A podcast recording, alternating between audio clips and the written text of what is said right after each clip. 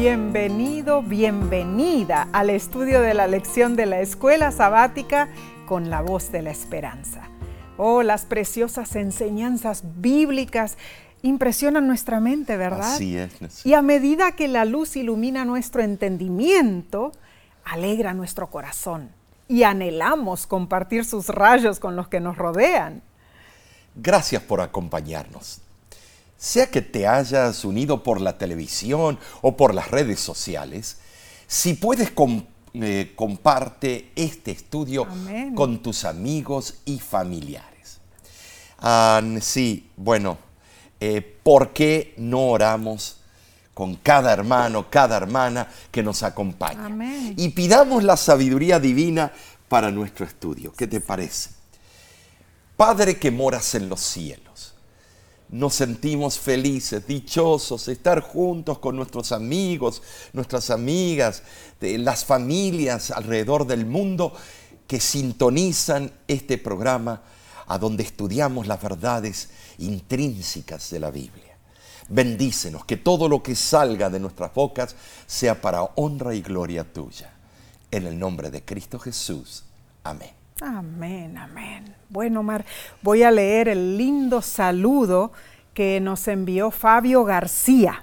Él dice, saludos desde Costa Rica.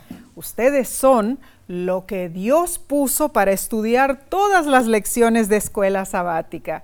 Aprendo mucho porque la explican muy bien. Dios los guarde con mucha salud a usted, pastor, y a su esposita. Qué lindo, ¿verdad? Qué hermoso, ¿no es cierto? Bueno, eh, Costa Rica, a la escuela es mi alma mata. Así es. Ya fui por varios años. Hermano Fabio, gracias por escribirnos. Dios le bendiga a usted, a los suyos. Un caluroso saludo a todos nuestros hermanos y hermanas de Costa Rica. Pura vida. Pura vida. bien, bien. Comencemos entonces con nuestro estudio de la lección número 4 para el 28 de octubre de 2023. Y lleva por título Compartir la misión de Dios. Compartir es hacer a otra persona partícipe de algo que es de uno. Es el acto de disfrutar en común de algo, ya sea material o inmaterial. Cierto. Pero el significado bíblico de compartir lleva implícito el valor de dar sin esperar nada a cambio. Mm. Es tremendo. Ahora, el texto de esta semana se encuentra en Juan capítulo 13, versículo 34 al 35. Un mandamiento nuevo os doy, que os améis unos a otros como yo os he amado. En esto conocerán todos los que sois mis discípulos, si tuviereis amor los unos con los otros. El mandamiento de amar no era nuevo. Pertenecía a las instrucciones dadas por Dios mediante Moisés, Levítico 19, 18. La orden se encuentra también en la Mishnah, sé tú de los discípulos de Aarón, amante de la paz y que sigue la paz. Sé tú uno que ama a sus prójimos y los lleva cerca de la Torá, Abot 1.12.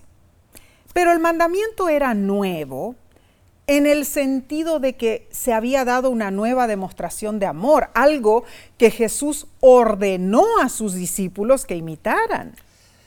Al revelar el carácter de su Padre, Jesús había presentado ante los hombres un nuevo concepto del amor de Dios. Ahora, en sí, ese mandamiento en sí, amarse uno al otro, ¿no es cierto? Eh, ordenaba a los hombres que preservaran la relación que Jesús había cultivado con ellos y con la humanidad en general. Y eso es importante para estos mm, tiempos. Y notemos que el tiempo verbal griego indica acción continuada. Que sigáis amándoos. Mm. La vida de Jesús fue una demostración práctica del amor en acción. Y cuando sus discípulos manifestamos esa misma clase de amor, demostramos una íntima relación y comunión ¿Con quién más? Con nuestro Salvador. Así es. Eh, el amor incluye compartir el Evangelio, Claro, ¿no es cierto? es. John B. Phillips, autor teológico y traductor de la Biblia, acertadamente dijo lo siguiente, el Evangelio no es más que un activo congelado, a menos que lo compartamos. Bueno, Impresionante. Tremendo, ¿no es cierto? Entonces, los patriarcas de la Biblia entendían la importancia de compartir lo que Dios les había encargado, ¿no es cierto? Entonces vemos, Omar, claramente allí que Abraham añoraba ser usado por Dios, ¿no es cierto?, en la misión de Dios. Cierto. Y esto se puede ver en Génesis capítulo 18, cuando Dios le reveló sobre Sodoma y Gomorra. Amós 3:7 dice, ciertamente el Señor Dios no hace nada sin revelar su secreto a sus siervos los profetas. Sabes, sí me acuerdo, era un día caluroso.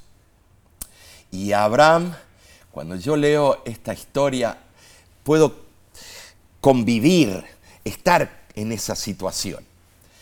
Abraham estaba descansando frente a su tienda. ¿Cuántas veces lo hemos hecho tú y yo en el verano? Cierto, cierto. Cuando vio a tres viajeros en el medio del desierto, que nunca había eh, visitantes casi.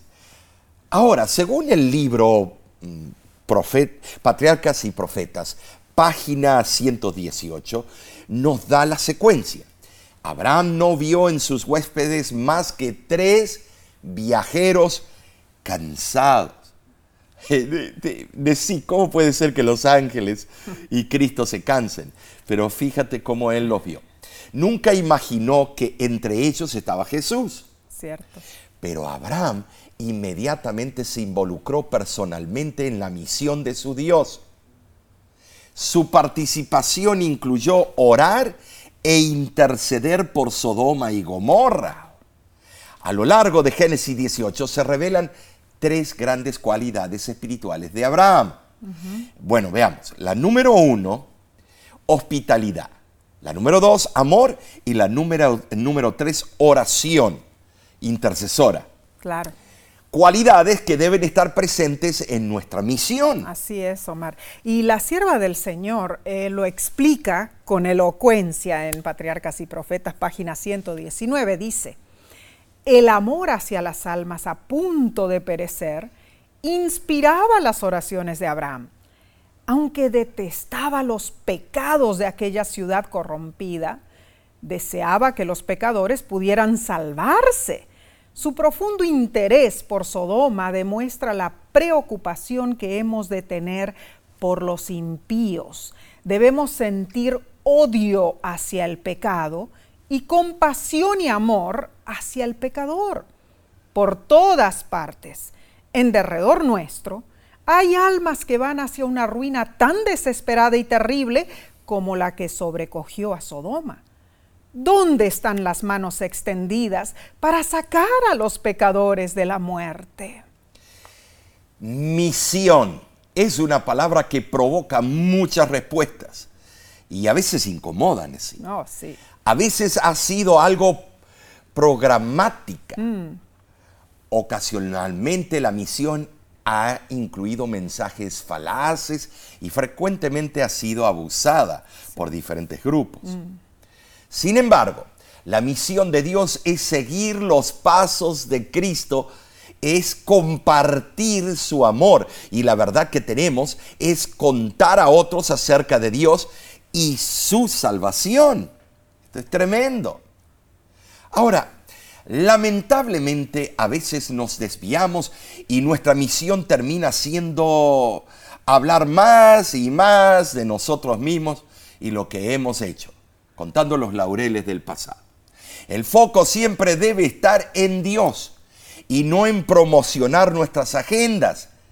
Segunda de Corintios capítulo 4, versículo 5 dice lo siguiente: No nos predicamos a nosotros mismos, sino a Jesucristo como Señor. Claramente el mensaje debe centrarse en Dios y su carácter misericordioso, revelado ante los espectadores del universo.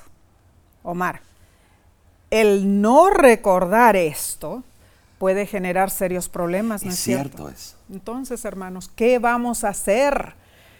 No podemos abandonar la misión, somos llamados a compartir las buenas nuevas de Dios con todos, en todo el mundo.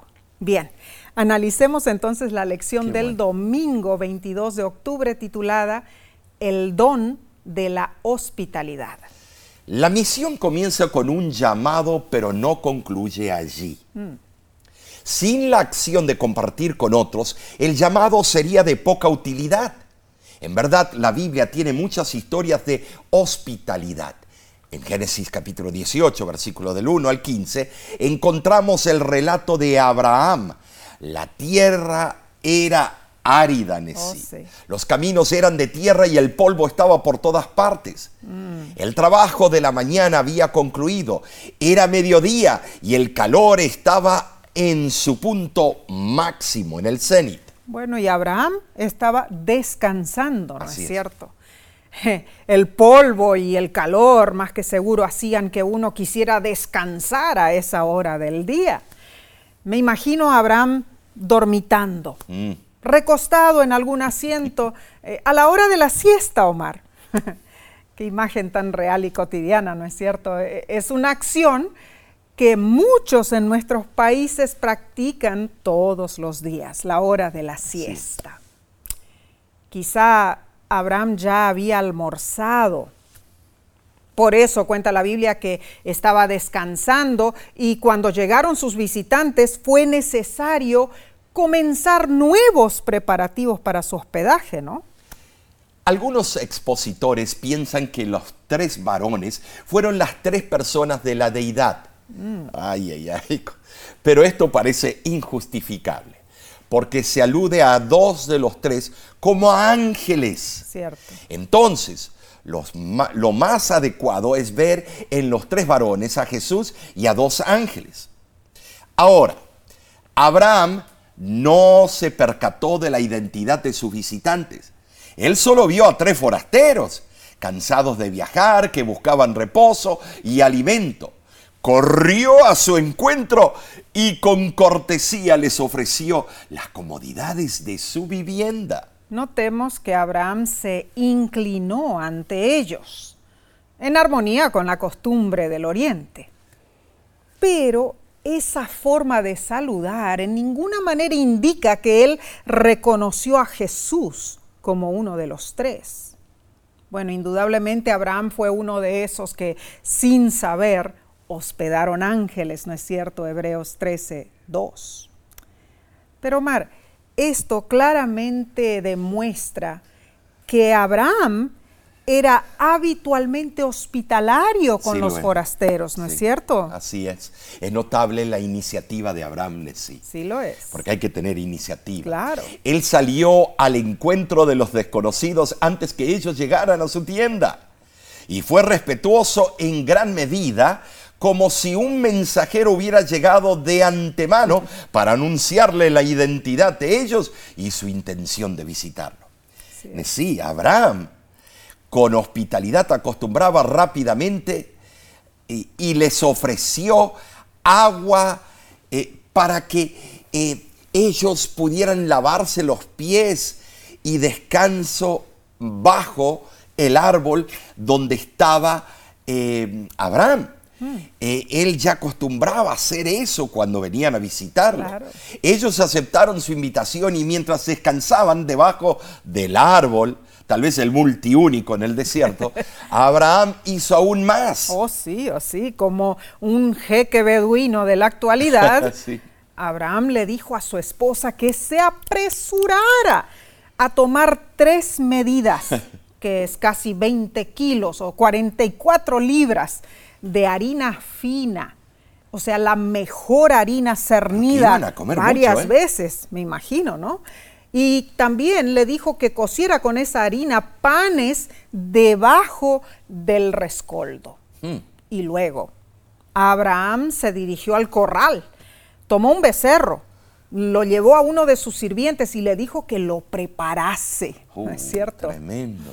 Ahora, hermanos, pensemos en esto Gran cantidad de carne vendría de ese ternero, ¿no es cierto? Y no había refrigeración disponible para guardar las sobras. Pero había mucho más. La plétora del banquete también incluía mantequilla de leche cuajada, considerada como un manjar en muchos países orientales, incluso hoy día. Omar, ese servicio para los tres viajeros era un gran acontecimiento en la casa de Abraham. Esto es cierto. El menú presentado constituyó una comida muy generosa y satisfaciente. Cierto. Abraham les dio lo mejor que tenía. Fue su manera de cumplir con la misión. Él era consciente de su necesidad de compartir con otros su conocimiento de Dios y lo hacía a menudo en el mundo sumido en el paganismo, la Ah. idolatría y el politeísmo. Así es, así es. Como vemos en este incidente, su forma más inmedi- inmediata de cumplir su misión fue practicar hospitalidad hacia personas extrañas. Tremendo, tremendo. Pensemos en cómo vivía Abraham. Era un nómada pudiente, ¿no? es Así es. El libro Educación de Elena de, de White, página 169, dice, formaban parte de su casa más de mil personas, muchas de las cuales eran jefes de familia y no pocas recién convertidas del paganismo. Semejante casa necesitaba que una mano firme manejara el timón. Los métodos débiles y vacilantes no servían. Y la influencia de Abraham se extendió más allá de su casa. En cualquier lugar levantaba su tienda, erigía un altar a su lado para ofrecer sacrificios y adorar. Cuando trasladaba la tienda a otro lugar, quedaba el altar. Y más de un nómada cananeo que había llegado a conocer a Dios por medio de la vida de Abraham, se detenía junto a ese altar para ofrecer un sacrificio a Jehová. Tremenda cita. Abraham comprendió desde el principio que Dios lo había llamado a la misión. Así fue. Que su ida a la tierra prometida no era un viaje de vacaciones, sino que había sido enviado allí para ser de bendición a quienes lo rodeaban y a través de su simiente bendecir al mundo. Claro. Podemos aprender valiosas lecciones de esta historia bíblica. La lección te pregunta, ¿qué principios del ejemplo de hos- hospitalidad de Abraham puedes emular en tu vida? Bueno, bueno, el diccionario nos da algunas ideas de lo que significa hospitalidad. Acoger y asistir a los necesitados. Recibir afectuosamente a los visitantes. Alojar en casa a aquellos que lo necesitan. Así es. así. Aprendiendo de la hospitalidad de Abraham, comprendemos que con buena di- predisposición y una sonrisa en nuestro rostro, tendremos el mérito de compartir con la importante misión de servir a otros. Bien, continuaremos con la sección del lunes momentáneamente. Volvemos enseguida.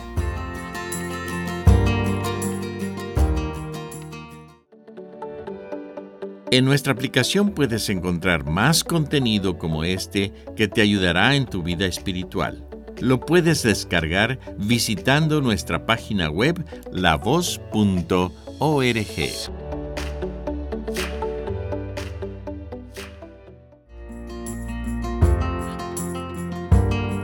Qué privilegio es escudriñar las sagradas escrituras. Nos alegra que nos acompañes. Bien, analicemos entonces la lección del lunes 23 de octubre titulada El amor de Abraham por los demás. La segunda cualidad de Abraham, extraída de Génesis 18, es su amor por los demás, incluso los que él no conocía personalmente. Esta es una gran lección para nosotros. Claro. Amar a los que nos aman suena más fácil de lograr, pero amar o preocuparnos por un desconocido que vive en una ciudad lejana es totalmente diferente. Bueno, ¿alguna vez has intercedido por alguien a quien amas? Ah, yo recuerdo haberlo hecho muchas veces cuando era niña, Omar. Mi único hermano, Jen, era sumamente travieso e hiperactivo, Omar. Sí. Era tremendo. Y mi mamá solía siempre decir que ella tenía 11 hijos, una niña que valía por uno, moi, y un varón, un hijo que valía por diez. es que mi hermano era tremendo. Cada día se ingeniaba alguna travesura y se metía en problemas, Omar. ¿Cuántas veces tuve que interceder por él con mi mamá?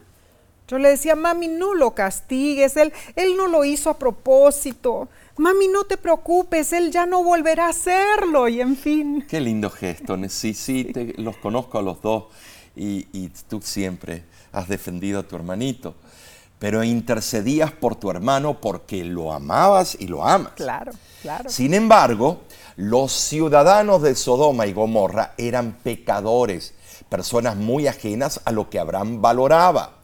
Aún así, su corazón estaba lleno de amor por todos, incluyendo esos desconocidos. Y su amor no hacía distinción de raza, sexo, idioma o, también religiones. Mm, tremendo. Eh, conforme a una antigua costumbre de amistad, eh, continuada incluso en el Nuevo Testamento, después del almuerzo, Abraham acompañó a sus huéspedes por una corta distancia, ¿no es cierto? Bueno, la tradición afirma que Abraham fue con ellos hasta Far Baruch, un lugar montañoso a unos 7, 8 kilómetros o 4 o 5 millas de su tienda. Estaba al noreste de Hebrón, de donde se puede ver el mar muerto quizá de ese lugar. Abraham y sus huéspedes contemplaron las prósperas ciudades de la llanura. Y Dios le reveló a Abraham su decisión de aniquilar a Sodoma y Gomorra. ¿Te imaginas? Génesis 18, eh, versículo 20 al 21, dice, entonces el Señor dijo, por cuanto el clamor contra Sodoma y Gomorra se aumenta más y más, y el pecado de ellos se ha agravado en extremo, descenderé para ver si han consumado su obra según el clamor que ha venido hasta mí. Y si no, lo sabré. Abraham quedó estupefacto y dialogó con el Señor en cuanto al número de justos que quizá vivían en Sodoma y Gomorra. Con gran humildad y reverencia le rogó a Dios. Su oración intercesora está registrada en Génesis capítulo 18, versículo 25 y dice, lejos de ti el hacer tal, que hagas morir al justo con el impío y que seas y que sea el justo tratado como el impío Nunca tal hagas. El juez de toda la tierra no ha de hacer lo que es justo. Al enterarse de los planes divinos de destruir las ciudades perversas y sabiendo que su sobrino vivía allí, Abraham comenzó un típico regateo con Dios. ¿Saben? Sí, los regateos, que lo hemos hecho en los mercados públicos en nuestros países, eh, eran y aún son una costumbre típica en el Medio Oriente. Sí, lo es, sí lo, es. Por amor, Abraham esperaba salvar a todos en esas ciudades, no solo a los justos. Oh, él conocía cuán malvados y perversos eran sus moradores. ¿Quién sabe qué tipos de historias había escuchado Abraham sobre esas personas y sus prácticas. En forma insólita, Génesis 19 cuenta la sórdida historia de Lot y la turba que estaba fuera de su casa. Eh. Oh, lo que querían hacer con esos ángeles. Eh. Esas eran personas maléficas y morbosas. Cierto. Pero Abraham conocía personalmente el amor de Dios. Así es y apeló en favor de ellos. Él sabía que los seres humanos, si desean, pueden arrepentirse y volver a Dios.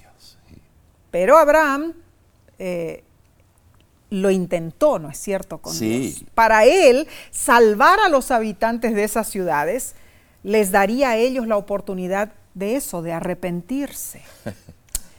Sin lugar a dudas, hermanos, Abraham amaba a los pecadores y sabía que mientras hay vida, hay esperanza de salvación. Pero vemos algo aún más profundo en esta historia.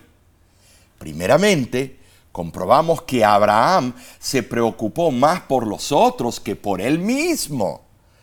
Eso es algo difícil encontrar hoy en día. En segundo lugar, visualizamos la definición de Dios en cuanto a su justicia y honradez. Y en tercer lugar, concebimos la misericordia de Dios, incluso cuando debe haber justicia. Magno es el amor divino. Y ese amor estaba presente en el corazón de Abraham. feliz elogio para ese anciano patriarca, ¿no es cierto?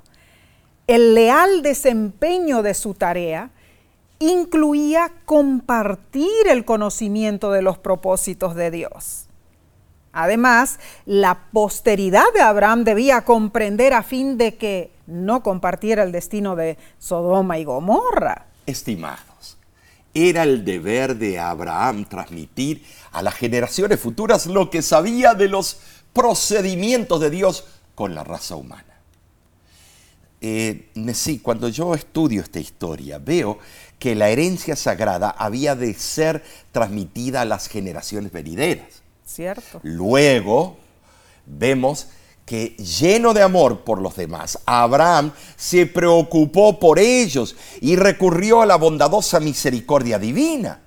A Dios le agrada una intercesión tal porque refleja su propio gran corazón de amor. Amén. Entonces, Omar, ¿qué lección podemos aprender de todo esto? Que todo el que realmente ama a Dios amará también a su prójimo y si es necesario hará todo lo posible para fomentar el bienestar ajeno. Cuando Abraham se acercó a Dios con amor y fe, intercediendo humildemente por los pecadores, Dios se le acercó en misericordia y le concedió bondadosamente cada pedido de su regateo, ¿no es cierto? Esta misma bendición aguarda hoy a los que seguimos en las pisadas del Padre de la Fe. O sea que debemos hacer lo mismo que Abraham. Intentar con todos nuestros esfuerzos, incluso amar a los desconocidos y a los pecadores. Es cierto. Bien, pasemos a la lección del martes 24 de octubre titulada El espíritu de oración de Abraham. El acto intercesor de Abraham nos enseña el privilegio que podemos gozar delante de Dios. Amén. ¿Sabes? Leamos Santiago capítulo 5, versículo 16 Confesaos vuestras ofensas unos a otros y orad unos por otros para que seáis sanados. La oración eficaz del justo puede mucho.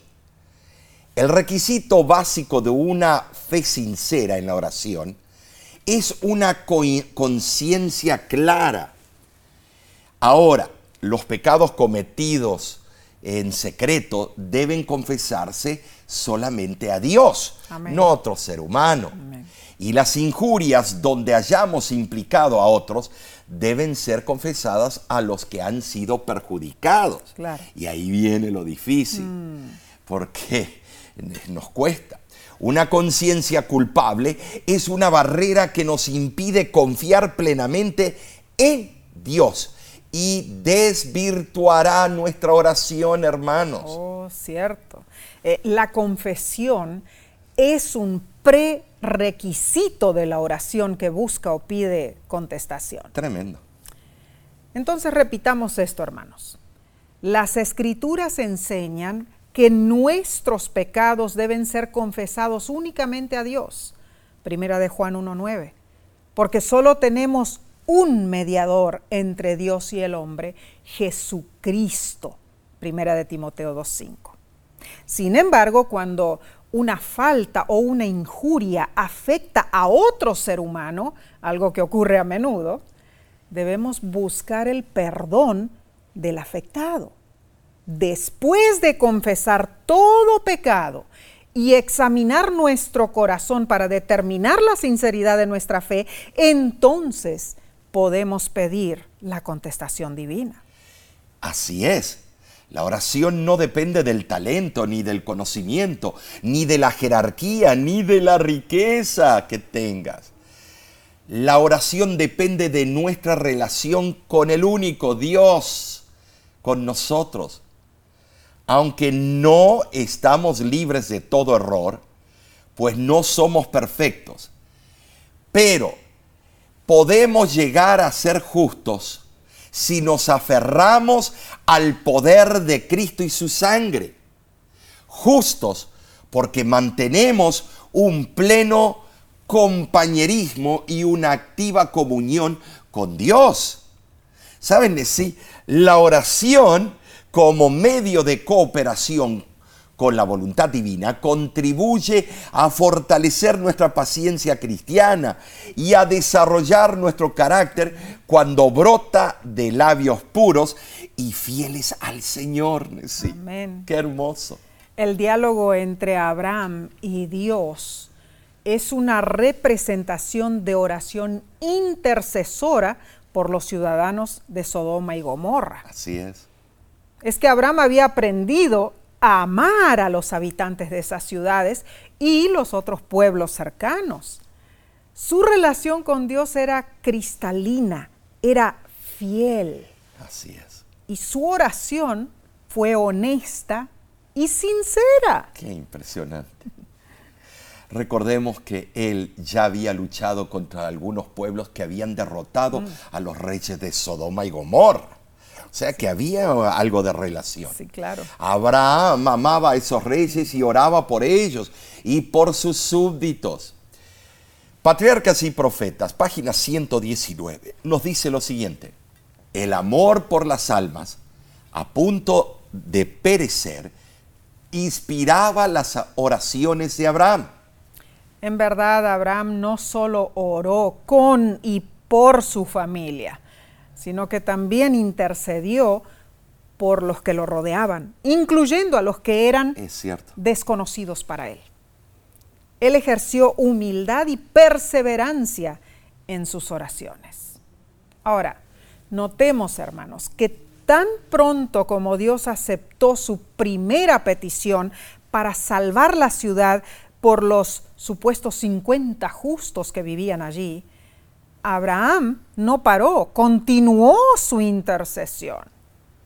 Claramente nuestra misión no puede tener éxito sin la oración perseverante de intercesión. Esto es de suma importancia, hermano. Después de conocer a alguien, después de dar un sermón o un estudio bíblico, después de haber tenido una conversación, debemos orar por las personas con las que hemos estado en contacto. Después, antes y después. Dios está siempre atento a estas oraciones para tocar los corazones de esas personas. Pero en sí, Recordemos, no son nuestras palabras ni nuestra elocuencia lo que convertirá a nuestros amigos o conocidos o desconocidos. Es el Espíritu Santo. Por eso, en cualquier misión en la que estemos comprometidos, debemos orar por cada persona individualmente. Amén, hermano, hermana. ¿Cuán importante es la oración intercesora en tu vida? ¿Cómo puede la oración por los que están necesitados ayudarte a crecer espiritualmente y a sentir más de cerca el amor de Dios por los pecadores? Oh, ¿Cuánto puede lograr la vigorosa oración intercesora de un justo? Tremendas preguntas que sí, esas que has hecho. Los hombres y mujeres que anduvieron con Dios hicieron de la oración lo más importante de su vida. Edward M. Bounds, el llamado apóstol de la oración, escribió lo siguiente. Mucha oración es la señal y el sello de los grandes líderes de Dios. Wow. Y Martín Lutero, el teólogo y cabecilla de la Reforma, declaró, tengo tanto que hacer que me es imposible continuar sin pasar tres horas diarias en oración. Eso es tremendo. Juan Knox, líder de la Reforma en Escocia, acostumbraba pasar noches en oración intercesora. Él oraba, dame Escocia, si no moriré. En verdad, la reina María, la sangrienta, temía más las oraciones de Knox que a cualquier ejército con 10.000 hombres armados. Tremendo. ¿Y Juan Wesley? Un, Juan Wesley era líder y evangelista. Era un hombre de mucha oración. Así es. Por medio de su encendida predicación se inició un fuerte avivamiento que arrastró a Inglaterra hacia Dios y la libró del paganismo. Y no debemos olvidar a nuestro ejemplo perfecto. Cristo Jesús amén, Él oró constantemente intercediendo por los seres humanos cuando estuvo en esta tierra y lo sigue haciendo. Gloria a Dios. Hebreos 7:25 dice, Cristo puede también salvar perpetuamente a los que por Él se acercan a Dios, viviendo siempre para interceder por ellos. ¡Wow! ¡Qué hermoso, Marco! Sabemos que Cristo intercede por nosotros. Amén. Hermano, hermana. ¿Cómo está tu vida de oración? ¿Has elevado tu oración al nivel de la intercesión por otros? Dinos, ¿tienes compañeros de oración intercesora? Nosotros hemos ido a varias iglesias que los hermanos se unen en oh, oración por otros. Tienen el ministerio ahí.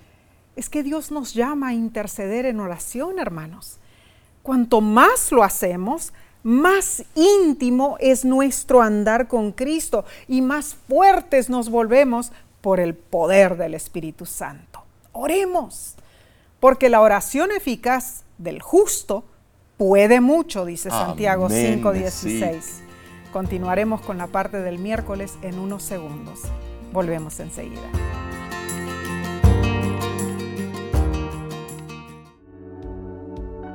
Con seguridad estás disfrutando este estudio de la escuela sabática.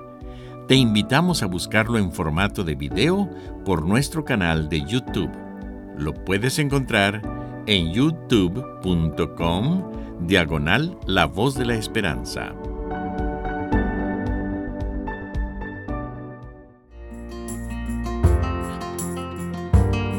Estamos estudiando sobre la importancia de compartir la misión de Dios. Gracias por acompañarnos y por compartir este estudio con otros.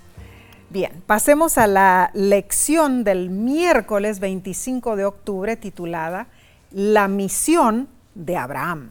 Bueno, este título es, es impresionante porque Abraham no, no, no, ocupó un espacio en el tiempo solo de Oquis, eh, nada más para estar nada más aquí como un forastero. No, no, Abraham oró en forma intercesora por muchos, demostró amor y hospital, hospitalidad a tantos otros.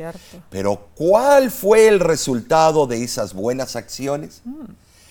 Abraham anhelaba que hubiera más justos en las ciudades a punto de ser destruidas. Sí pero todo su esfuerzo solo resultó en que salieran cuatro de Sodoma. Y no sabemos bien si, si eh, de esos cuatro cuántos eran justos, pero gracias por Abraham que, su, eh, que Lot y, su esposa y sus hijas salieron. Y de esos solo tres se salvaron, sí. sí. Sí, porque sabemos lo que le pasó a la esposa. Esto se parece a lo que experimentamos los que deseamos cumplir la misión de Dios. Anhelamos que muchos se salven, mm. pero pocos se deciden por Cristo. Cuando estamos en la campaña, mm.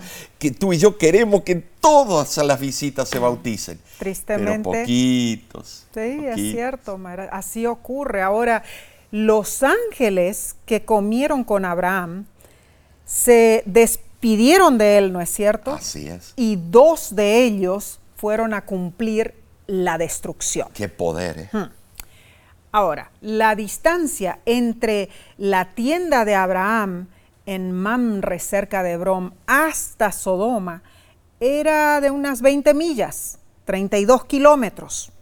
A pie era un viaje largo. Génesis 19 comienza diciendo que Lot estaba sentado a la puerta de Sodoma. La puerta de una ciudad era donde los ancianos y líderes se reunían para discutir y compartir consejos. Notemos que aunque Lot era un inmigrante en esa región, el hecho de estar sentado a la puerta de la ciudad y la manera en que les dio la bienvenida a los visitantes demuestran que Lot era considerado una persona importante en Sodoma. Muy bien dicho, es interesante que Lot mantenía las amabilidades y costumbres de su tío Abraham. Algunos eruditos añaden de que Lot tal, vez fue elegido como juez de esas ciudades. Ambos saludaron con, respeto a los visitantes. Eh, había pudor, ética. Ambos lo invitaron a su vivienda y les prepararon alimento. Pero había llegado el momento de la catástrofe y era necesario informar a Lot de la inminente destrucción de Sodoma. ¿Saben? Sí, los ángeles, los ángeles exhortaron a Lot que, que sacara de la ciudad a sus yernos, sus hijos e hijas y todo lo que, lo que tuviera. Si me vienen unos ángeles a decir que yo saque a, Derek, a Rocío, al, al futuro nieto que vamos, eh, que tenemos. Y todo, ¿no? Todo, todo. Yo no sé si ellos aceptarían salir con nosotros. Bueno, eh, los futuros yernos de Lot aparentemente se habían amoldado a la vida de Sodoma. Pero fíjate que los ángeles estaban dispuestos a salvarlos por causa de Lot. Si ellos, lógicamente, dejaban la ciudad. Claro. Aunque habían participado de los pecados de Sodoma, la elección personal de esos yernos podría eximirlos de la inminente destrucción. ¡Qué tremendo! Y Lot, Lot creyó a los ángeles y se esforzó fervientemente por persuadir a sus futuros yernos de que dejaran la ciudad, pero ellos se mofaron de la idea que Dios llevara a cabo la destrucción. Tal vez tenían su Lamborghini eh, ahí, Nesí, tal vez tenían sus mansiones. cierto, bueno. Entonces, en la madrugada, los ángeles instaron a Lot a huir con su esposa y sus hijas. Me imagino las hijas, no, no, y mi novio, mi novio. Ah. ¿Habrán agarrado el celular? Uh, ah, no había celular. La frase, tus dos hijas que se hallan aquí, en Génesis 19, 15, implica que Lot tenía otros que no estaban allí. Muy posible. Lot era un hombre acaudalado, cuentas bancarias, acciones en la bolsa de valores de aquel tiempo, empleados, casa cómoda, BMW, Mercedes-Benz, un Tesla, ropas finas de marca y más. Wow. Ah, la debilidad de la naturaleza humana, inclusive, eh, bueno, eh, un buen hombre puede cegarse con el mundo al punto de no poder apartarse de él. ¿Sabe lo que es? Todos los cofres con monedas de oro. Ay, sí, lo que habrá sido. Creo, Omar, que si se le hubiera concedido a Lot más tiempo, él habría encontrado más dificultades para, para, dejar la fortuna que él había acumulado por tanto tiempo. Quizá podría haber decidido quedarse en mm. Sodoma. Bueno, entonces, su única seguridad residía en una ruptura completa e inmediata con lo que ataba su corazón a Sodoma. Pero notemos, hermanos, los ángeles no manifestaron preocupación alguna por las posesiones de Lot. No, sacaron a los cuatro por la fuerza según la misericordia de Jehová. Entonces, Dios hizo llover desde el cielo azufre y fuego sobre Sodoma y Gomorra. Abraham, ansioso de saber el resultado de su intercesión del día anterior, volvió al noreste de Hebrón, donde se había separado del Señor y los ángeles. Cuán grande habrá sido su desilusión cuando vio toda la llanura en llamas. Pero sí, aunque Abraham no pudo salvar las ciudades por las cuales había intercedido, Dios ah, recompensó su oración intercesora, salvando a los que estuvieron dispuestos a salir. Amén, amén. Qué, triste. en verdad, hermanos, Eh, no sabemos la población de Sodoma y Gomorra en ese entonces, pero solo un puñado se salvó. Ay, ay, Así como sucedió también en el diluvio, ¿no? claro. Y ese pequeño número se refleja en nuestra misión hoy día. Oh, ya lo hemos dicho, queremos que todos acepten a Jesús y su plan de salvación. Pero cada persona tiene libre albedrío, Omar. Sí, sí, y pensar que lo mismo está ocurriendo con el mundo hoy en día. Tenemos la oportunidad, pero queremos quedarnos atrás. El libre albedrío. Eh, eh, hermano, hermana, nuestra tarea es invitar a tantas personas como podamos, aceptarlo a quien, a Jesús, Amén. a llevar a cabo nuestra misión. Dios nos eh, asistirá por medio del Espíritu Santo. Amén. Sí seremos rechazados, sí. cierto. Sin embargo, Él nunca irá en contra de la voluntad de nadie. El libre albedrío significa que no es realmente lo que hacemos por la salvación de otros, no es cuánto oramos por otros, sino es el trabajo del Espíritu Santo en esas personas. La salvación depende de la elección de cada individuo. sí. Mm, Cuán cierto, Omar, cuán cierto. Tremendo. En el libro El Camino a Cristo, la autora lo explica así.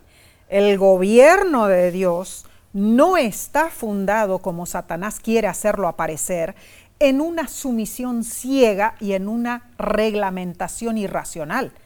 Al contrario, apela al intelecto y la conciencia. Dios no fuerza la voluntad de sus criaturas.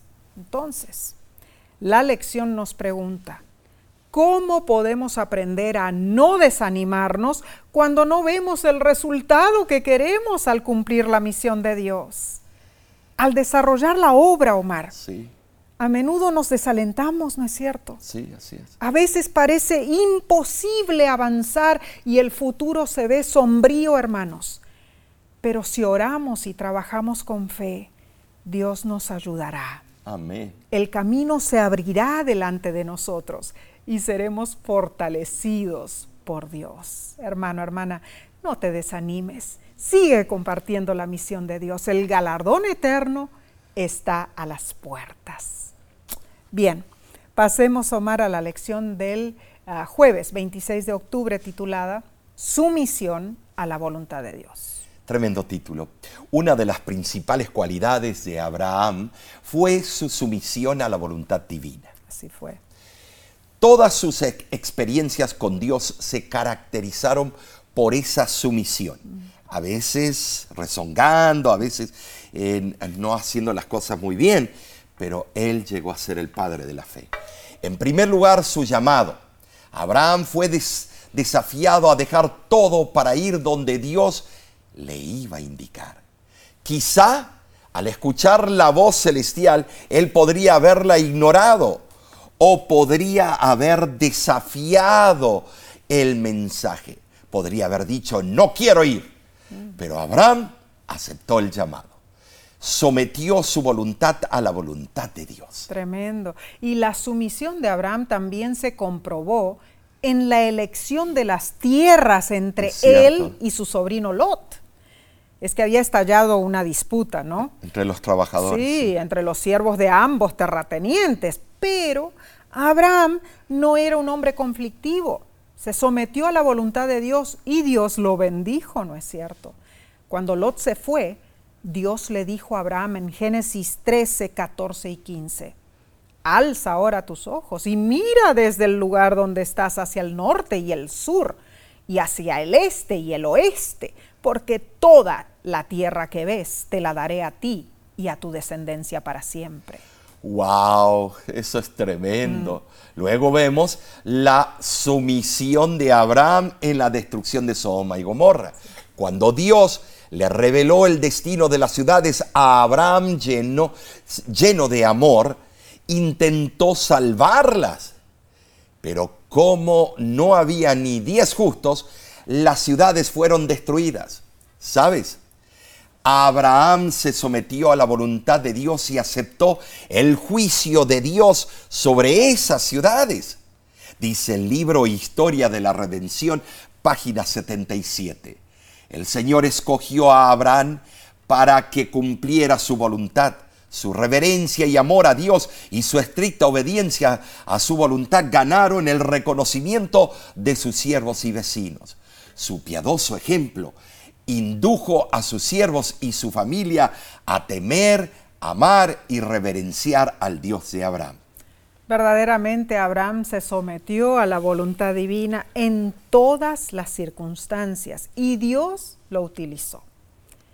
Quizá al estudiar su intercesión por Sodoma y Gomorra pienses que Abraham no fue muy exitoso.